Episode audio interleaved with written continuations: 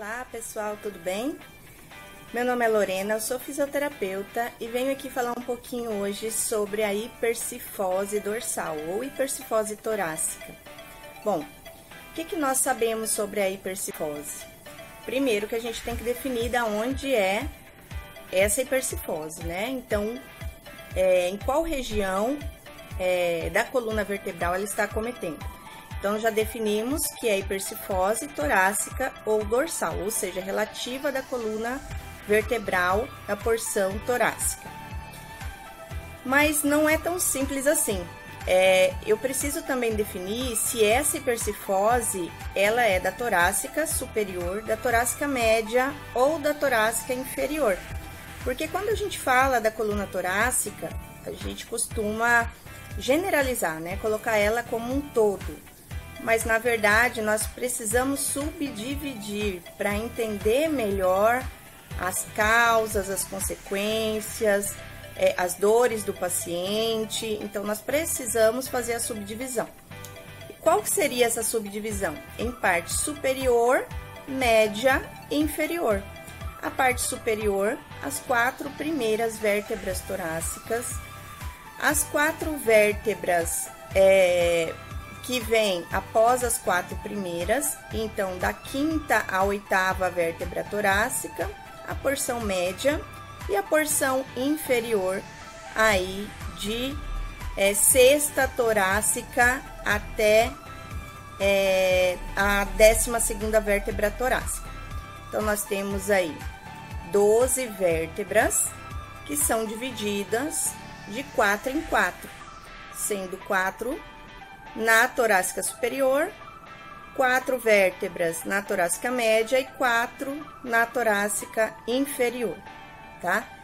Quando eu falo que o meu paciente tem uma hipercifose torácica, eu vou classificar de qual é a região principal dessa hipercifose. É, comumente, nós encontramos mais na torácica média, ou na torácica superior. Mas na torácica superior é ali no, numa porção de transição do final das vértebras cervicais até as vértebras torácicas, início das torácicas. Então, ali mais ou menos de C7 a T1, T2, T3. Então, eu tenho ali uma hipercifose da torácica superior mas é numa região de transição cérvico-torácica. E essa porção de transição, ela vai fazer aquele famoso cupim que o paciente chama, né, de cupim, onde tem uma elevação, forma até um coxinha de pouso ali de proteção das vértebras que o próprio organismo produz para proteger. E essa região protegida começa a, a apresentar compensações corporais, por exemplo, a projeção anterior da cabeça pode ser uma compensação dessa é, hipercifose é, superior, tá? Ou vice-versa. A própria anteriorização da cabeça, a projeção anterior da cabeça, pode levar como compensação essa hipercifose de transição cérvico-torácica. Essa hipercifose superior nós chamamos de giba de bison, a giba de bison, ou também conhecida como gibosidade de búfalo, é uma alteração que vai fazer aquele cupim, aquela região mais alta, né?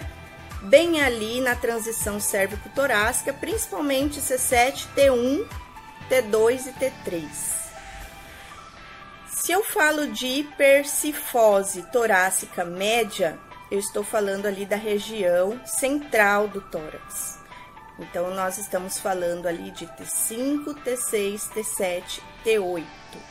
Então, essa região média, mediana, ela pode apresentar esse aumento anormal, esse abaulamento da concavidade posterior da coluna vertebral dorsal. Então, essa região aumentada é a típica hipercifose torácica mais comum, que nós percebemos as pessoas ficando mais é, corcundas, né? Onde tem ali um aumento dessa gibosidade posterior. Cuidado para não confundir com é, a região escapular. Muitas vezes o paciente tem escápulas aladas, abduzidas e ali se confunde com uma hipercifose torácica, tá? Erroneamente. Então nós temos que fazer esse diagnóstico diferencial. Quando eu vou fazer a avaliação da torácica média, faz-se necessário avaliar a posição das escápulas. Algumas vezes eu pego até uma um caderno, uma folha de papel sulfite, coloco nas duas escápulas para que anule a visão das escápulas e eu consiga visualizar somente as vértebras no centro.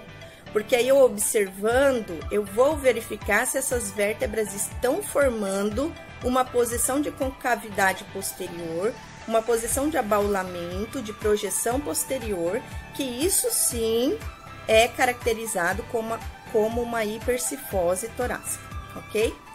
E a hipercifose da torácica inferior, ela já não é tão comum. Geralmente nós observamos na torácica inferior uma leve lordose, tá? que chamamos até de lordose diafragmática, é, ou observamos uma retificação. É o que é mais comum pelas nossas compensações posturais, ok?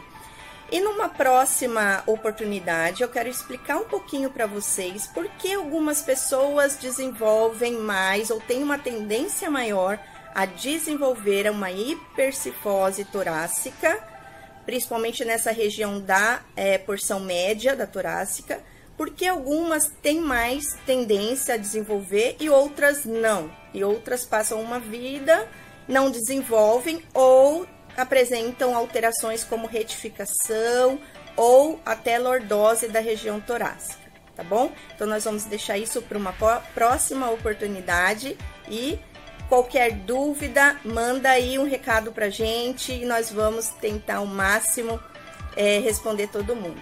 Obrigada e até a próxima!